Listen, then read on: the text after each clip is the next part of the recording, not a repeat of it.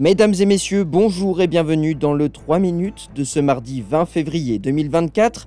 Léo Roussel, aujourd'hui au micro de SBS French News.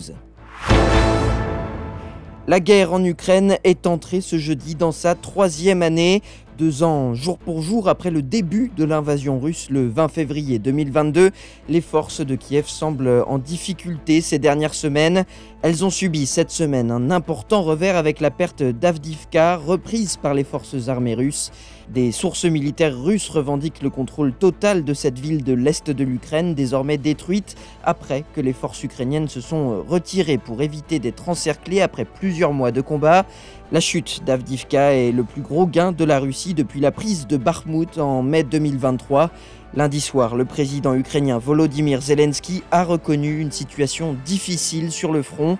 Il a appelé à davantage de soutien de la part de ses alliés, dont les États-Unis, où les républicains continuent de s'opposer à une nouvelle aide à destination de l'Ukraine.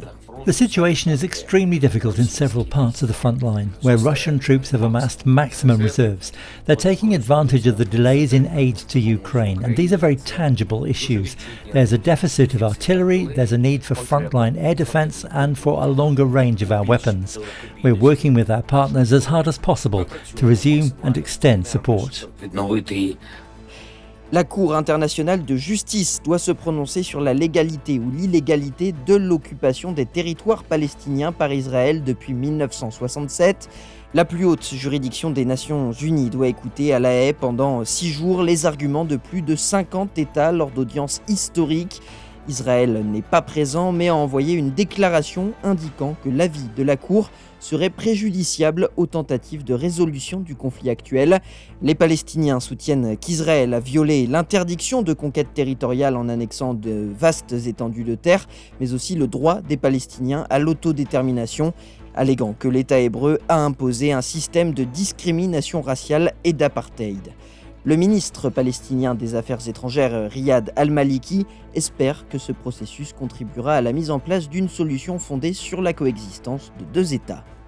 This ruling could help both Palestinians and Israelis to finally live side by side in peace, mutually, mutual security and dignity.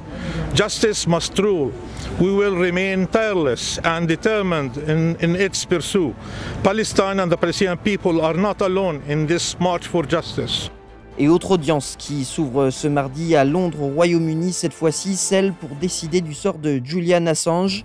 Le fondateur de Wikileaks se bat pour empêcher son extradition de Grande-Bretagne vers les États-Unis, extradition qui avait été euh, initialement approuvée en 2022. Pour rappel, les procureurs euh, américains ont inculpé le lanceur d'alerte australien pour la publication très médiatisée de vastes quantités de documents militaires confidentiels, arguant que les fuites ont mis en danger la vie de leurs agents et qu'il n'y a pas d'excuse à ces actes. En Australie, trois personnes ont été retrouvées mortes ce mardi à deux endroits différents de Sydney. Les corps d'une femme et d'un enfant ont été retrouvés à North Parramatta, tandis qu'un homme a été retrouvé mort à Balclam Hill. Plusieurs euh, scènes de crime ont été établies et sont actuellement examinées par les officiers de police scientifique. La police de l'État de Nouvelle-Galles du Sud indique que les enquêteurs tentent de déterminer si les deux incidents sont liés. Enfin, le scandale autour de la contamination de paillis à l'amiante à Sydney s'est désormais propagé à Canberra. Des documents ont confirmé que le produit de paillage contaminé et à l'origine de chaque résultat positif à Sydney a été vendu pendant 9 mois dans la capitale australienne. L'agence de protection de l'environnement du territoire de la capitale australienne confirme que le paillis a été vendu à des dizaines d'entreprises l'année dernière. Voilà messieurs, dames, pour l'essentiel de l'actualité de ce mardi 20 février. Je vous souhaite de passer une excellente soirée. Demain, vous retrouverez Audrey Bourget pour un nouveau bulletin du 3 minutes sur SBS French News.